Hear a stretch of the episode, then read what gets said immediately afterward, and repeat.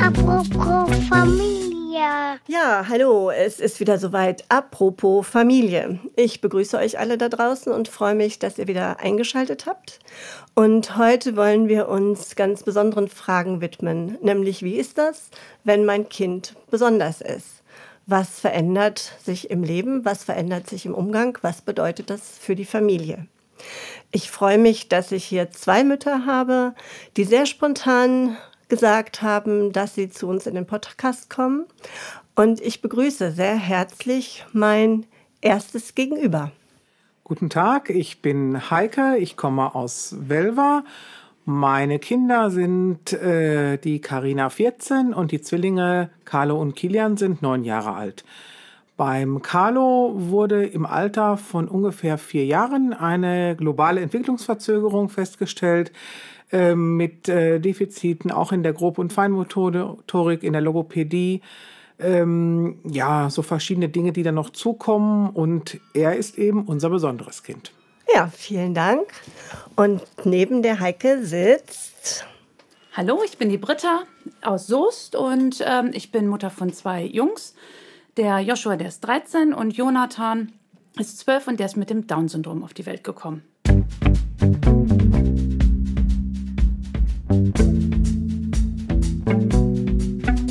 Wir haben uns kennengelernt, als ich in der Bodelschwingschule war und wurde dort eingeladen zu dem Thema Erziehung, ähm, liebevoll Grenzen setzen, einfach so einen Gesprächsvormittag zu machen. Und neben der Tatsache, dass es wirklich eine rege Beteiligung gab und ich fand, alle gut mitgearbeitet haben, war ich am Ende dieses Vormittags wirklich tief betroffen. Und zwar war ich deshalb so tief betroffen, weil ich nicht mehr davon ausgegangen bin, dass Kinder mit Behinderungen tatsächlich in unserem Alltag ähm, immer noch Anlass geben, blöde Bemerkungen zu machen oder ähm, auf die, diese Kinder im Besonderen zu gucken oder auf diese Eltern. Und vor allen Dingen bei Ihnen, Britta, ist mir wirklich im Kopf geblieben, dass sie sich anhören musste, das muss doch nicht mehr sein, dass man so ein Kind bekommt. Ja, das war wirklich ähm, öfters der Fall. Dadurch, dass man Jonathan das Down-Syndrom ähm, ansieht, haben wir öfters negative Kommentare gehört. Ähm, unter anderem hat mir, als ich eine ja, frisch gebackene Mutter war, ähm, eine andere Mutter gesagt, die ein Kind hatte, das ungefähr in dem gleichen Alter war, dass sie dieses, also dass sie ein Kind mit Down-Syndrom im Leben nicht bekommen hätte. Wildfremde Menschen haben zum Teil in Kinderwagen geguckt und haben mich gefragt, ob ich das nicht vorher gewusst hätte, ähm, dass er das Down-Syndrom hat und ähm, das hätte man doch verhindern können. Und wenn man dann gesagt hat, doch, ähm, wir wussten das und der ist bewusst und gewollt auf die Welt gekommen, ähm, dann wird man wirklich nur noch mit offenen Augen und offenem Mund angestarrt, so nach dem Motto, ob man nicht mehr von dieser Welt wäre. Und das fand ich schon wirklich erschreckend, weil das nicht nur einmal war, auch nicht zweimal, sondern es ist wirklich ähm, mehrfach passiert. Wie furchtbar. Also ich, wie gesagt, ich kriege jetzt auch immer noch Gänsehaut. Ich fand das ganz schrecklich, diese Bemerkung und auch diese Wahrheit, dass offensichtlich andere Menschen sich bemüßigt fühlen, das zu kommentieren. Jonathan ist euer erstes oder euer zweites Kind? Das ist unser zweites Kind. Wir haben noch einen weiteren Sohn, der ist 18 Monate älter.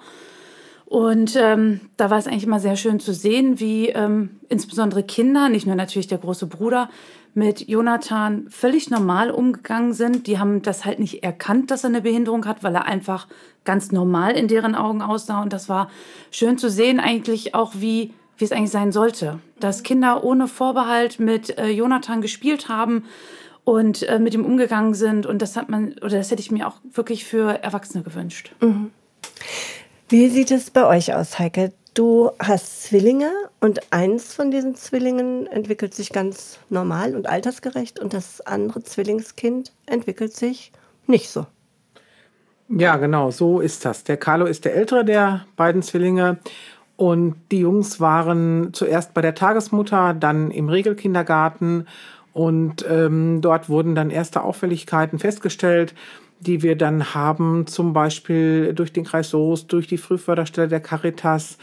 ähm, durch das Haus Wallstelle, durch das evangelische Krankenhaus in Lippstadt, haben dann ähm, ja einfach mal erforschen lassen, auf den Grund gegangen, was es dann ist. Und es hat sich dann eben äh, hauptsächlich im Bereich dieser Entwicklungsverzögerung äh, bewegt sich das.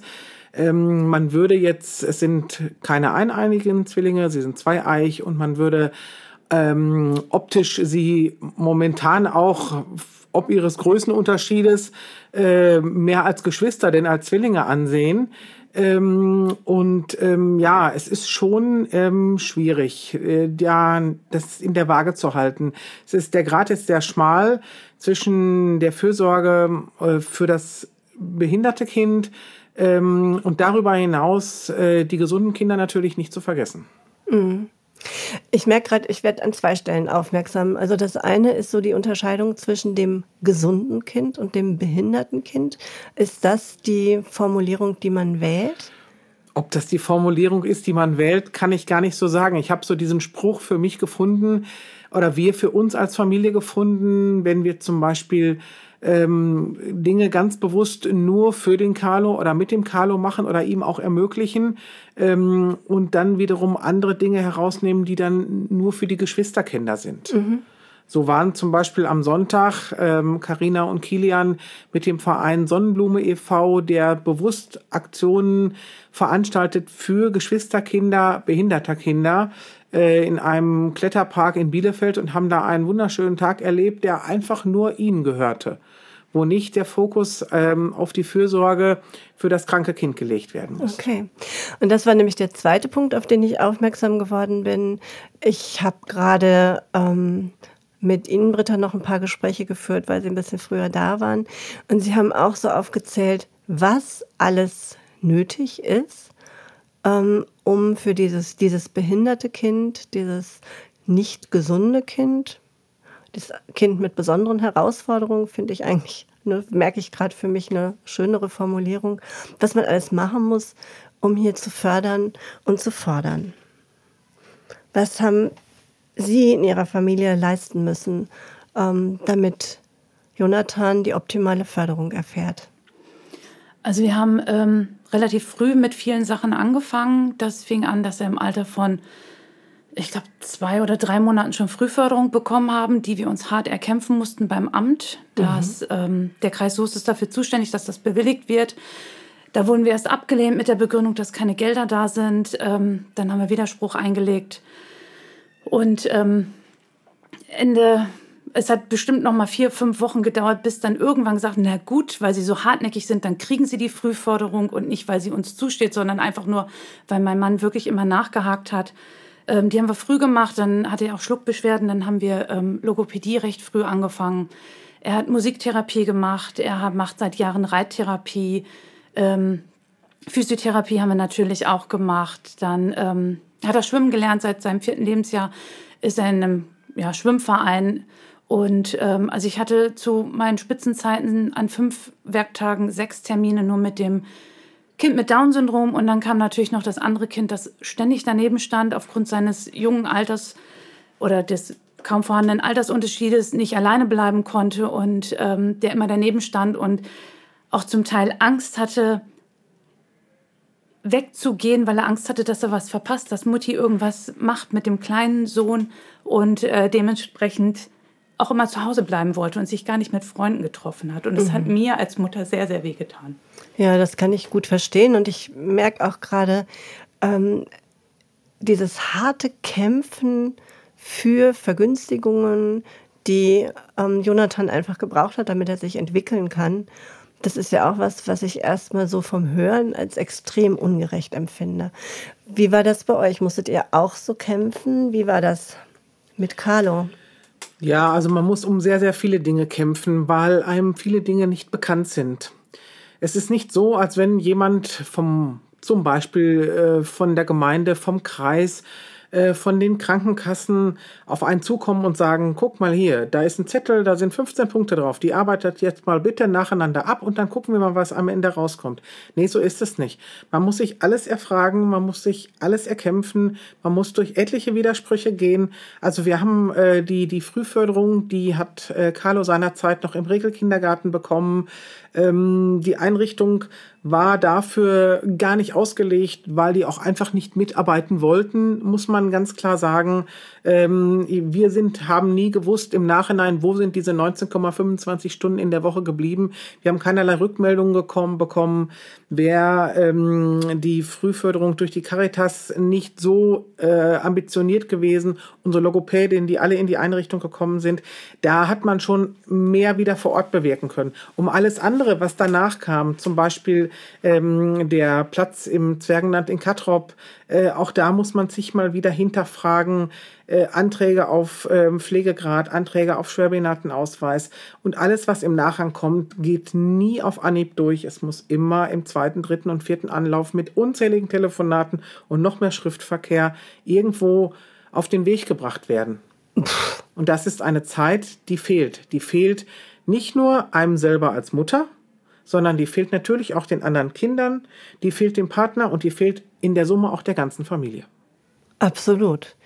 Ähm, vielleicht noch mal zum Verständnis, was war das eben mit den 19,5 Stunden? Ähm, wenn man eine Integrationskraft bekommt, zum Beispiel äh, in einem Kindergarten, in einem Regelkindergarten, dann sind das 19,25 Stunden, die diese Integrationskraft in der Woche für dieses ähm, pflegebedürftige oder schwerbehinderte oder eben entsprechend förderbedürftige Kind dann äh, aufwenden muss. Mhm. Das muss alles dokumentiert werden und normalerweise auch ähm, ja in Elterngesprächen offengelegt werden. Aber damals waren wir noch gar nicht so im Thema, ähm, dass ich mich so intensiv da reingekniet habe. Das ist erst mit den Jahren gekommen. Also ich merke gerade so innerlich werde ich richtig atemlos. Es ist ja so, dass wir als Mütter sowieso schon viel leisten und viel Zeit in unsere Kinder investieren, die wir auch gerne investieren. Jetzt höre ich aber, es geht darüber weit hinaus. Also es gibt Anträge, es gibt Widersprüche, es gibt Ablehnungen. Was macht das mit euch, mit Ihnen als Mütter, ich merke gerade dieses Ihnen und euch, das ist total schwer. Ich duze eigentlich immer alle meine Gesprächspartner und ich wäre total dankbar, wenn wir das einfach auch machen könnten, weil Gerne. das ist viel einfacher und dass ich Petra bin, das glaube ich bekannt und ich merke gerade, man verhaspelt sich hier, sonst ich verhaspel mich total im Kopf. Ähm, wie hält man das aus? Also ich frage mich gerade wirklich, wie halte ich das aus? Ich habe ein Kind, das nicht gesund ist, das besonderen Förderbedarf einfach hat. Ich muss aushalten, dass andere drauf gucken. Und ich kriege nicht mal das, was mir eigentlich, von dem ich glauben würde, dass es mir zusteht, damit sich mein Kind auch entwickeln kann. Wie haltet, wie habt ihr das ausgehalten oder wie haltet ihr das immer noch aus? Es ist ja noch nicht vorbei. Nee, also es ist oft schwer auszuhalten. Es kostet unheimlich viel Kraft. Man möchte ganz oft aufgeben, sagen, ja, pff, dann zahle ich das Therapierad halt selbst. Jonathan hat jetzt ein Therapierad bekommen. Das hat dreieinhalbtausend Euro gekostet und ähm, es wurde natürlich erstmal von der Pflegekasse bzw. Krankenkasse abgelehnt. Und dann ähm, muss man es wieder begründen. Man muss Atteste einreichen. Und irgendwann ist man zermürbt. Und ich glaube, davon leben auch oft die Kassen, dass sie sagen, komm, nach dem zweiten Widerspruch geben die auf, weil sie keine Kraft mehr haben. Und ähm, das ist so auch. Und dann gibt es einem zusätzlich noch das Gefühl, dass, sein, dass das Kind gar nicht erwünscht ist. Man muss für alles kämpfen, anstatt zu sagen, hier, wie, man, wie, die Heike, wie Heike gerade eben schon gesagt hatte, ähm, dass man mal was an die Hand kriegt, was man alles machen kann, was einem zusteht. Das ist halt nicht der Fall. Man muss wirklich immer gucken, wo kriege ich Infos her. Und ähm, dann kommt man auch manchmal an Sachbearbeiter, die keine Ahnung haben. Da muss man denen selbst erzählen, was im Gesetz steht, was ich auch schon sehr traurig finde. Und manchmal hat man dann auch keine Lust mehr. Und ähm, dann denkt man auch so, Mensch, alle sagen immer, Kinder oder Menschen mit Down-Syndrom oder behinderte Kinder oder Kinder mit Förderbedarf, die bereichern die Gesellschaft. Aber irgendwie ist es ja doch nicht gewollt. Es wird ja trotzdem alles irgendwie abgelehnt, was diesem Kind gut tun würde. Und zwar nicht gut tun, indem es einfach nur Spaß hat, sondern indem es gefördert wird, indem es einfach sich weiterentwickeln kann innerhalb seiner Möglichkeiten. Weil das ist wirklich ähm, auch wichtig. Und diese viele Therapien helfen den Kindern auch. Dadurch werden die einfach selbstständiger. Und wenn ich sehe, was mein Sohn alles mittlerweile kann, ich bin so stolz auf den. der ist wirklich toll. Der kann, ich habe es gerade schon gesagt, Rechnen ist nicht seine Stärke, aber ähm, dafür kann er ganz viele lebenspraktische Dinge erledigen, wo ich denke, ja, der ist auf einem guten Weg, auch vielleicht irgendwann relativ selbstständig zu leben. Vielleicht kann er sogar mal in einer WG alleine leben, ohne dass ähm, Mutti und Papi immer drauf gucken müssen, sondern vielleicht, dass ein Betreuer mal vorbeikommt. Und ähm, das finde ich wichtig. Und das sind viele Förderungen, ähm, die er jetzt auch bekommen hat, für die man allerdings halt, wie gesagt, kämpfen musste. Und ähm, die helfen aber auch. Mhm. Und dann finde ich das immer schade, dass das so viel Kraft kosten muss bei den Eltern. Und die Kraft, die ist dann nicht mehr bei den Kindern und bei der Familie. Und ähm, die fehlt einfach. Ja, das glaube ich gerne.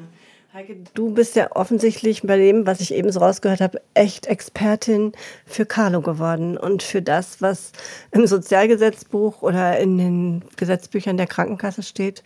Du hast richtig Ahnung gekriegt in der Auseinandersetzung für die Aktivitäten für deinen Sohn. Weil mir letztendlich ja auch keine andere Wahl blieb. Ich hatte dann irgendwann mal, ähm, ich sag jetzt mal, äh, ja, den Regelkindergarten so weit auch abgehakt, dass es also wirklich Richtung Förderkindergarten ging. Und auch da äh, sind wir unwahrscheinlich gut aufgefangen worden. Also da kann ich nur ein herzliches Dankeschön an das Zwergenland schicken. Ähm, wir haben immer äh, alle Informationen bekommen und man hat uns auch da schon eingeraten, geht in Richtung Schwerbehinderung, geht in Richtung Pflegegrad, bringt das auf den Weg. Unsere Kinderärztin, Frau Dr. Schünemann, ähm, die auch immer an unserer Seite war, also die uns alle ein Stück weit immer begleitet haben und immer so, so von den Seiten her immer so reingeschoben haben und haben gesagt, dies noch und das noch. Ja, aber dann letztendlich den eigentlichen Weg, also ich sag mal, für den 100-Meter-Lauf haben wir alle gemeinsam trainiert, aber laufen mussten wir den als Familie alleine. Und da ich vom Ursprungsberuf her aus der Verwaltung komme, also so ein bisschen büroaffin bin, sitze ich also des Öfteren auch abends mal so zwischen elf und äh, nachts halb eins im Büro und schreibe eben wieder Widersprüche oder lege irgendwelche Termine von A nach B, versuche das irgendwie alles unter einen Hut äh, der Familie zu bringen. Ja, also das ist, ähm, bis man dann am anderen Morgen telefonieren muss und gerät an einen Sachbearbeiter, der einem einen Huhn für einen Hahn verkaufen will. Und dann ist man, ja, dann entwickle ich persönlich einen unwahrscheinlichen Ehrgeiz, weil ich der Meinung bin, diese Dinge stehen mir zu. Ähm, simples Beispiel war eine Mutter- und Kindkurmaßnahme, die wir beantragt haben. Ähm, es geht alles in der gleichen Post zur Krankenkasse. Äh, kurze Zeit später kommen in getrennten Posten äh, wieder zurück die Genehmigung für den Carlo und die Ablehnung für die anderen beiden Kinder. Also wieder Widersprüche.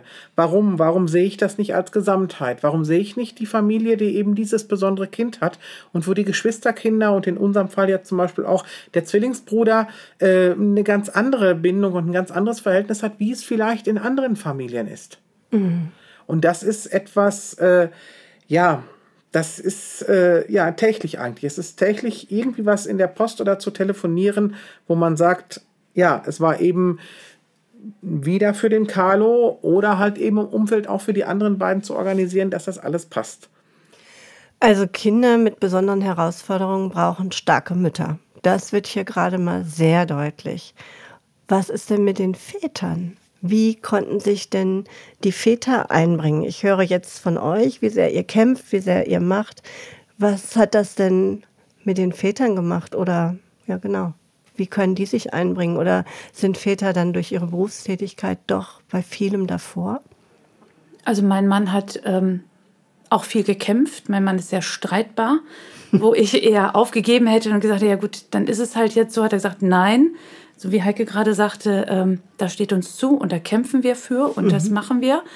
Und ähm, da hat er den längeren Atem als ich auf jeden Fall. Mein Mann ist ähm, arbeitet weit mehr als 40 Stunden in der Woche, von daher ist er nicht so nah dran. Ich mache eine halbe Stelle. Ähm, ich habe mehr Zeit, um sowas zu machen. Aber im Großen und Ganzen macht, greift der Papa auch stark mit ins Rad. Auf jeden mhm. Fall. Und wie ist es bei euch? Ja, bei uns ist das so, wir haben einen landwirtschaftlichen Betrieb im Nebenerwerb und mein Mann macht noch Nachtschicht bei der Post. Also da ist der Tagesablauf, muss schon ähnlich wie bei Britta wahrscheinlich auch super organisiert sein.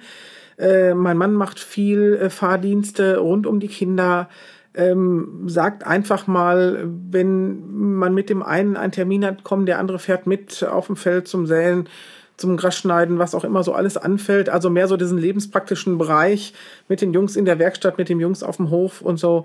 Ähm, ja, also er bringt sich schon sehr stark auch mit ein, aber sagt ganz klar, diese ganzen ich sage jetzt mal Büroangelegenheiten, das ist doch wirklich mehr deins. Mhm. Also dieses den Rücken stärken, das äh, hilft auch schon ganz, ganz viel weiter. Vorhin kam die Frage von dir auf, woher wir diese Kraft nehmen. Woher wir nehmen wir die Kraft? Wir nehmen, also ich persönlich nehme die Kraft, wenn ich abends am Bett der Kinder sitze und äh, vorlese und äh, ja, noch ein paar Dörnekes mache vor dem zu Bett gehen. Wenn alle zufrieden sind, wenn man abends so diese Stille im Haus hat und weiß, es ist gut, alle sind behütet eingeschlafen, jeder hat sein warmes Bett, jeder hat ein beschütztes Heim. Ja, dafür nimmt man die Kraft. Wenn die Kinder ankommen, einen in den Arm nehmen, äh, egal wer das ist, und sagt, äh, Mama, wir haben dich lieb, daher nimmt man diese Kraft. Mhm. Aus jedem Dankeschön, ja, das muss, aber das geht einfach im Alltag geht vieles unter und man muss sich dann schon Inseln für diese Dinge schaffen, sonst funktioniert es gar nicht. Mhm. Ich merke gerade, Britta ist hier sehr bewegt irgendwie und sie hat auch im Vorfeld gesagt, dass sie das eigentlich gar nicht sein möchte vor dem Mikrofon. Aber ich glaube, es gehört auch einfach dazu, dass ähm, das Thema sehr bewegt, weil es ja an vielen Punkten auch sehr verletzt hat, wie die Umwelt reagiert hat. Und ich glaube, du bist kräftemäßig gerade an so einem Punkt, wo du sagst, ja, gerade bin ich nicht so kraftvoll, wie ich gerne sein möchte. Ja, ich denke, das kommt ähm, daher, dass ich, ähm, als wir diesen Gesprächskreis hatten an der Bodeschwingschule, habe ich so in den letzten Jahren nachgedacht und habe wirklich gemerkt, was ich alles gemacht habe oder auf wir als Familie, aber jetzt insbesondere, was ich als Mutter alles geleistet habe und ähm, wie ich auch immer versucht habe, die Waage zu halten, dass der ähm, Große nicht zu kurz kommt, dass man mit dem noch viel Zeit verbringt, zusätzlich im Beruf noch seine Leistung abzubringen, ähm, dass man immer noch seine Freundin hat, natürlich seinen Partner, man hat Haus und Garten und alles will man irgendwie hintereinander bringen. Und ich habe auch immer gedacht, naja, mir haben sie auch immer gesagt, ach, Down-Syndrom, der ist so süß und der ist so knuffig. Und die haben ja auch alle irgendwie recht. Der ist ja auch süß und knuffig und der kann so viel. Und der kann so viel, weil natürlich ich auch so viel mit ihm gemacht habe und ihn gefördert habe.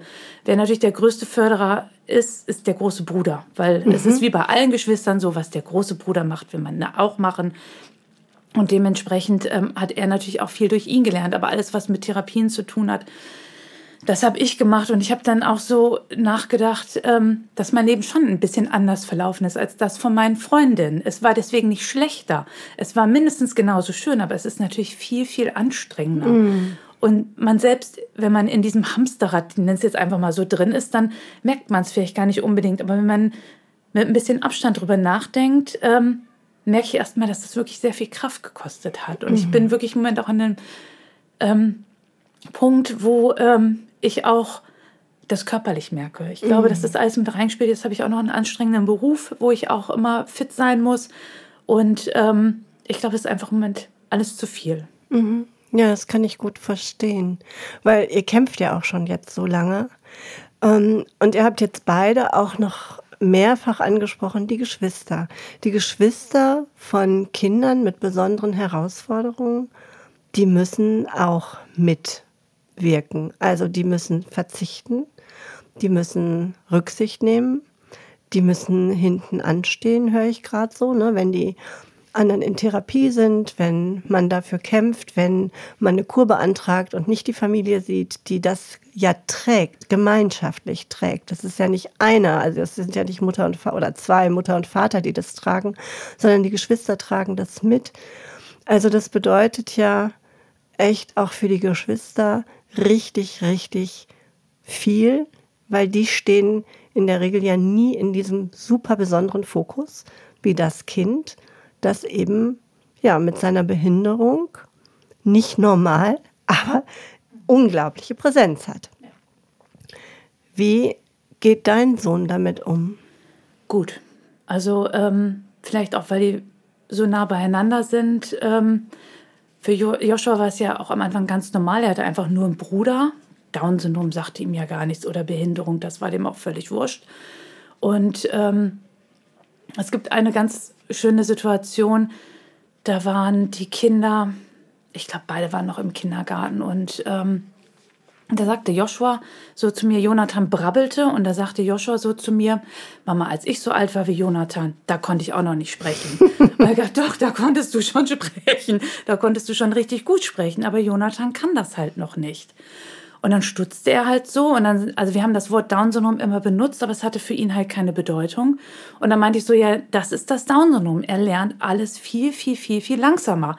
Und ähm, er wird wahrscheinlich irgendwann sprechen können, aber das wird einfach noch dauern. Und dann merkte man wirklich, wie das so in Kindergehirn ist. Es ratterte und ratterte und ratterte. Und irgendwann sagt er so, aber Mama, er wird sprechen lernen. Ja, irgendwann wird er sprechen lernen. Mhm. Mama, wird er denn auch mal Fahrrad fahren können? dann sagte ich so, keine Ahnung. Kann gut sein. Vielleicht lernt er Fahrrad fahren. Das kann ich dir jetzt noch nicht sagen. Aber wenn das nicht lernt, es gibt drei Räder. Da muss man kein Gleichgewicht halten, dann kriegt er einfach ein Dreirad. Und dann kann er trotzdem mit uns Fahrradtouren machen. Mhm. Und dann guckt er mich an, strahlt und sagte, Mama, das ist doch alles in Ordnung. Ja. Und so zieht sich dieser Faden im Endeffekt durch das, ganze, durch das ganze Leben. Also er war immer sehr vorsichtig, er war immer zu Corona-Pandemie-Zeiten, habe ich ihm irgendwann mal erlaubt, da war er, als es anfing, elf, dass er sich mit einem Freund verabreden darf, damit er überhaupt jemanden sieht. Und dann hat er gesagt, nein Mama, das möchte ich nicht. Ich so, du brauchst doch einen Freund, du musst doch mit irgendjemandem spielen. Ich gesagt, nein, das mache ich nicht. Nachher kriege ich Corona, weil ich mit dem Freund spiele und dann stecke ich den Jonathan an und dann stirbt der vielleicht. Oh und das möchte ich auf gar keinen Fall. Und der hat sich anderthalb Jahre so gut wie gar nicht verabredet. Was mich total stolz als Mutter macht, weil ich sehe, er liebt seinen Bruder über alles, was mich aber auch gleichzeitig wahnsinnig traurig gemacht mhm. hat, weil ich denke, Mensch, der hat doch sein eigenes Leben. Mhm. Er muss doch sein eigenes Leben und seine eigenen Freunde haben. Entschuldigung, dass ich jetzt weine. Alles gut. Und ähm, dann gibt es natürlich die anderen Situationen. Ärgern tun sie sich wie andere Geschwister auch. Es wird gemeckert, es wird gezankt. Ähm, das ist trotzdem alles gleich, aber ich weiß insgesamt ähm, lieben beide sich unheimlich und der Große liebt den Kleinen auch wahnsinnig und er würde immer Rücksicht, er würde immer Verständnis für ihn haben und er würde immer sich vor ihn stellen und er würde sich immer naja, um, sich um ihn kümmern. Auf jeden Fall jetzt, wie später ist, wenn er erwachsen ist, das wissen wir alle nicht, aber das ist bei allen Familien so. Niemand weiß, was aus den Kindern wird, wenn sie groß werden. Mhm. Und von daher, also ähm, geschadet hat es ihm nicht, mhm. glaube ich.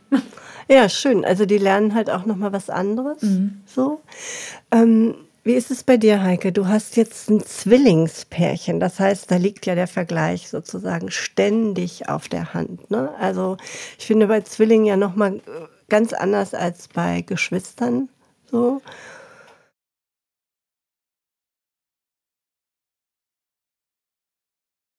in den ersten Jahren im Prinzip da auch keine, gar keinen großen Unterschied in Anführungsstrichen gemacht haben. Also wir haben immer vermieden, generell äh, auch zu Zeiten, als wir noch nicht wussten, wie Carlos Entwicklungsstand ist, die Kinder miteinander zu vergleichen. Man hat einfach gesagt, gut, der eine lehrt dieses Mal schneller und dieses Mal äh, weniger schnell, das geht besser, das geht nicht so gut. Ähm, ja, und dann als, als sich das dann mehr und mehr rauskristallisierte, gut, dann sucht man in Anführungsstrichen schon nach Dingen, wo man denkt, ach ja, guck mal, das waren so Anzeichen, das war was, das war bei Kilian wieder anders, das war bei Carlo doch wieder so und ja, und es ist von Anfang an aber eigentlich so gewesen, dass ähm, Kilian ganz unbewusst und ich denke, Britta, das ist bei euch auch so in so eine Art Beschützerrolle gerutscht ist, obwohl mhm. er äh, gut, zwar nur mit einer Minute Unterschied der Jüngere ist, aber äh, auch ähm, körperlich der Kleinere ist. Aber er ist immer in irgendeiner Art und Weise, fühlt er sich für den Kilian äh, für den Carlo verantwortlich, obwohl wir ihn nie in diese Rolle gedrängt haben. Aber er hat immer dieses wenn der in einen Raum kommt ähm, oder beide Kinder zusammen, dann, ich sag mal, scannt er den Raum ab, der Kilian, und prüft, ob auch für Carlo alles in Ordnung ist. Wenn irgendwie eine Aufgabe zu erledigen ist, von denen er weiß, der Carlo kann das nicht so, sei es es ist was zu lesen oder sei es es ist was zu schreiben, ähm, dann springt er ungefragt schon ein. Also er ist immer doch ein sehr auf den anderen achten, den anderen beschützen. Da ist er schon, fühlt er sich in eine Rolle oder ja, ist, fühlt er sich in einer Rolle, in der er gar nicht sein müsste. Ähm, und ähm, wir arbeiten wirklich daran, ihm da ganz, ganz viel zu nehmen. Kilian ist, ist sehr sensibel, ist sehr empfindsam und ähm, ja, das ist etwas, was ihn, glaube ich, auch manchmal schon äh, eine Last ist, die für diesen kleinen Kerl einfach noch ein bisschen Großes. Bisschen ne? Großes, ganz genau. Ne? Und gut, es ist ja dann die ähm, ältere Schwester noch ähm, da und die muss ich sagen, ähm, ja, sie können wie in allen Familien auch, sie können alle äh, nicht miteinander und sie können auch nicht ohne einander. So ist das einfach. Aber äh, letztendlich, wenn Situationen sind, äh, die jetzt äh, gegen äh, Carlo und Kilian oder speziell auch gegen Carlo sind, es gab so Situationen jetzt mal, dass sich bei ihr in der Schule mal ein anderer Schüler abfällig geäußert hat, ähm, oder halt eben auch bei äh, Geschichten im Sportverein, wo Carlo früher noch Fußball gespielt hat, ähm, bis das Thema Inklusion da gänzlich scheiterte und ähm, wir ihn da rausgenommen haben. Also äh, die haben sich immer eingesetzt für ihn, die haben sich immer bemüht für ihn, ähm, aber trotzdem kommt zwischendurch immer mal die Frage, auch bei Kilian, Mama, warum ist der Carlo so und warum mhm. ist das anders und wie wird das denn mal später und warum hat er das nicht gelernt oder warum lernt er das nicht oder warum dauert das so lange?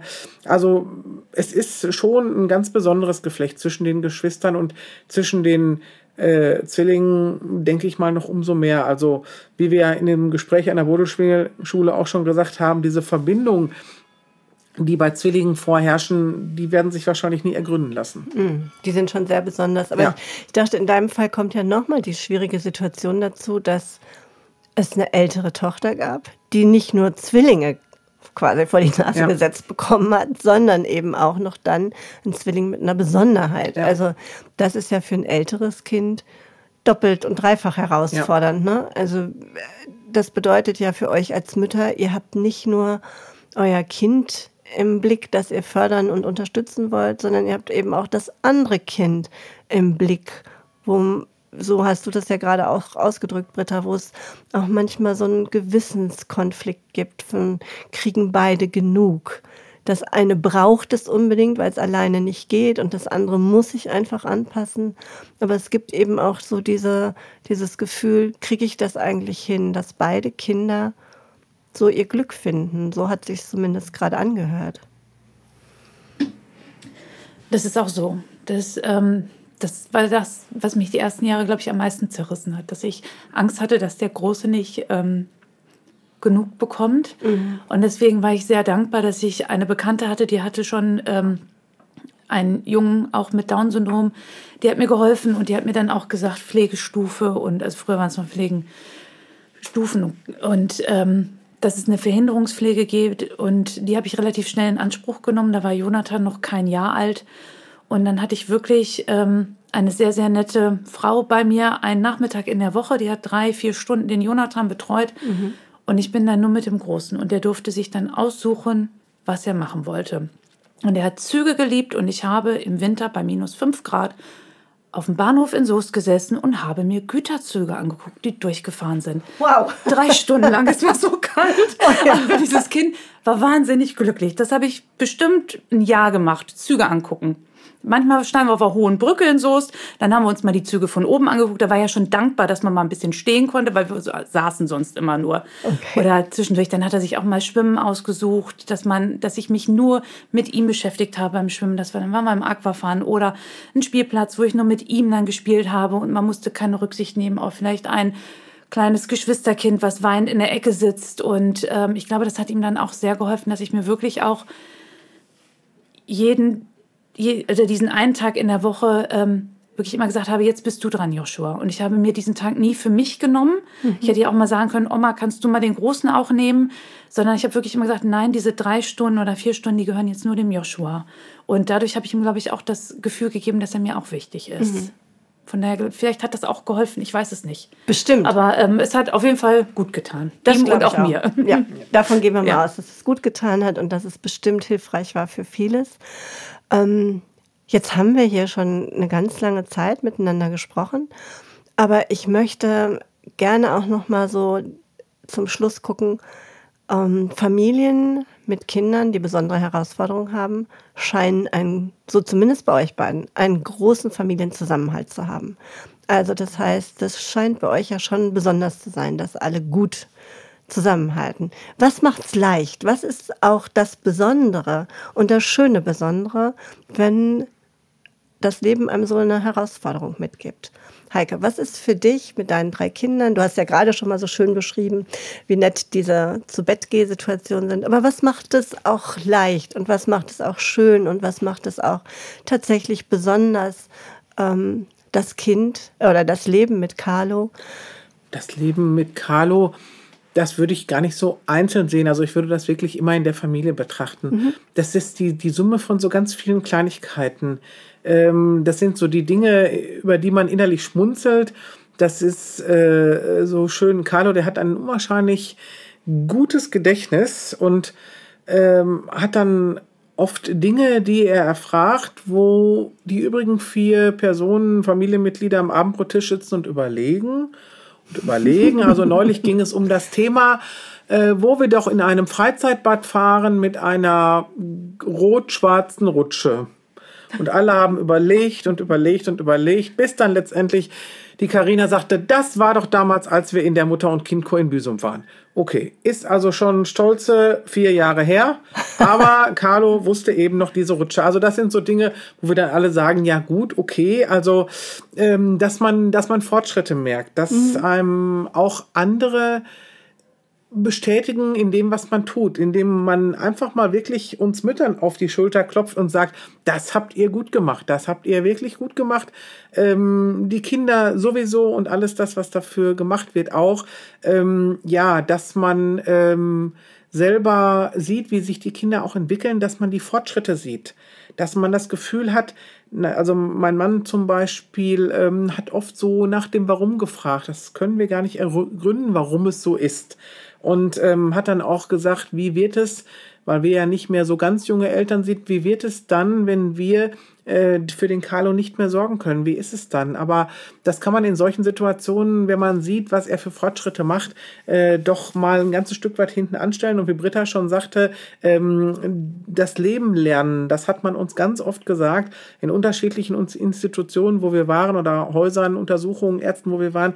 Die Kinder lernen vom Leben, vom Leben in der Familie, vom Leben mit Freunden, von Leben in einer Umgebung, wo sie so akzeptiert werden, wo sie sind, mhm. wo niemand das in Frage stellt. Ob das ähm, in der Familie meiner besten Freundin Miriam ist, die äh, immer für uns da sind und die immer sorgen. Also das alles macht es dann, äh, ja, macht es leicht, macht es lebensfroh. Mhm.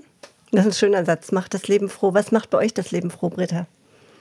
Also im Endeffekt ähm, haben wir ein total tolles Leben. Mhm. Nicht die Behinderung behindert uns, sondern dieses ganze Drumherum. Mhm. Das ist ja eigentlich das Anstrengende. Die Behinderung von Jonathan, die ist nicht anstrengend. Der strahlt jeden Tag, der begrüßt einen, der knutscht einen ab, der äh, spürt sofort auch. Äh, der spürt sofort, wenn es einem nicht gut geht, der nimmt einen in den Arm, der spielt gerne, der, ähm, der hilft gerne auch im Haushalt. Der ist, also der ist im Endeffekt ist er wie jedes andere Kind auch, nur langsamer in seiner Entwicklung. Und ähm, anstrengend ist diese Behördengänge, die Kämpfe mit den Krankenkassen, was wir eben schon alles hatten, das behindert. Und alles andere nicht. Ich würde mein Leben nicht mehr tauschen wollen. Ich würde auch, würde mir jemand sagen, man könnte das Down-Syndrom weg ähm, operieren, würde ich sagen, im Leben nicht. Dieses Kind bleibt so, wie er ist, weil er toll ist. Und der Große sowieso. Also alle in unserer Familie sind toll, so wie sie sind. Mhm. Also ich finde, das waren echt schöne Sätze. So, das macht das Leben froh. Alle in der Familie sind toll, wie sie sind. Also eine hohe Akzeptanz auch der Andersartigkeit einfach gegenüber. Das kann ja vieles sein. Also das kann eine offensichtliche Behinderung sein, das kann ein besonderes Verhalten sein, das kann ein besonderes körperliches Aussehen sein, wie auch immer. Also eine große Toleranz und auch nochmal uns behindert das Leben drumherum eigentlich nicht die Behinderung des Kindes, sondern die vielen Umstände, die es macht. Ich danke euch beiden wirklich sehr für dieses Gespräch und ich muss wirklich sagen, im wahrsten Sinne des Wortes, ich verneige mich für euch und für eure Leistung, die ihr als Mütter im Besonderen nochmal bringt. Ich weiß aus meiner langen beruflichen Arbeit, wie schwer Mutter sein manchmal sein kann und wie herausfordernd. Aber ihr habt da noch mal einen Tacken mehr, den ihr so abarbeiten müsst. Und echt Respekt, dass ihr das macht, dass ihr euch hier so offen in dem Gespräch gezeigt habt. Vielen herzlichen Dank dafür. Ja, meine Lieben, und das war's wieder. Apropos Familie, heute mit einem sehr ernsthaften Thema, aber ich hoffe, es hat euch Spaß gemacht zuzuhören. Und wenn ihr irgendwo hilfreich sein könnt, die Behinderung, die das Leben Familien stellt, die besondere Herausforderungen haben, beiseite zu räumen, packt bitte an. Die könnt's gebrauchen. In diesem Sinne, wir hören uns wieder. Bleibt gesund.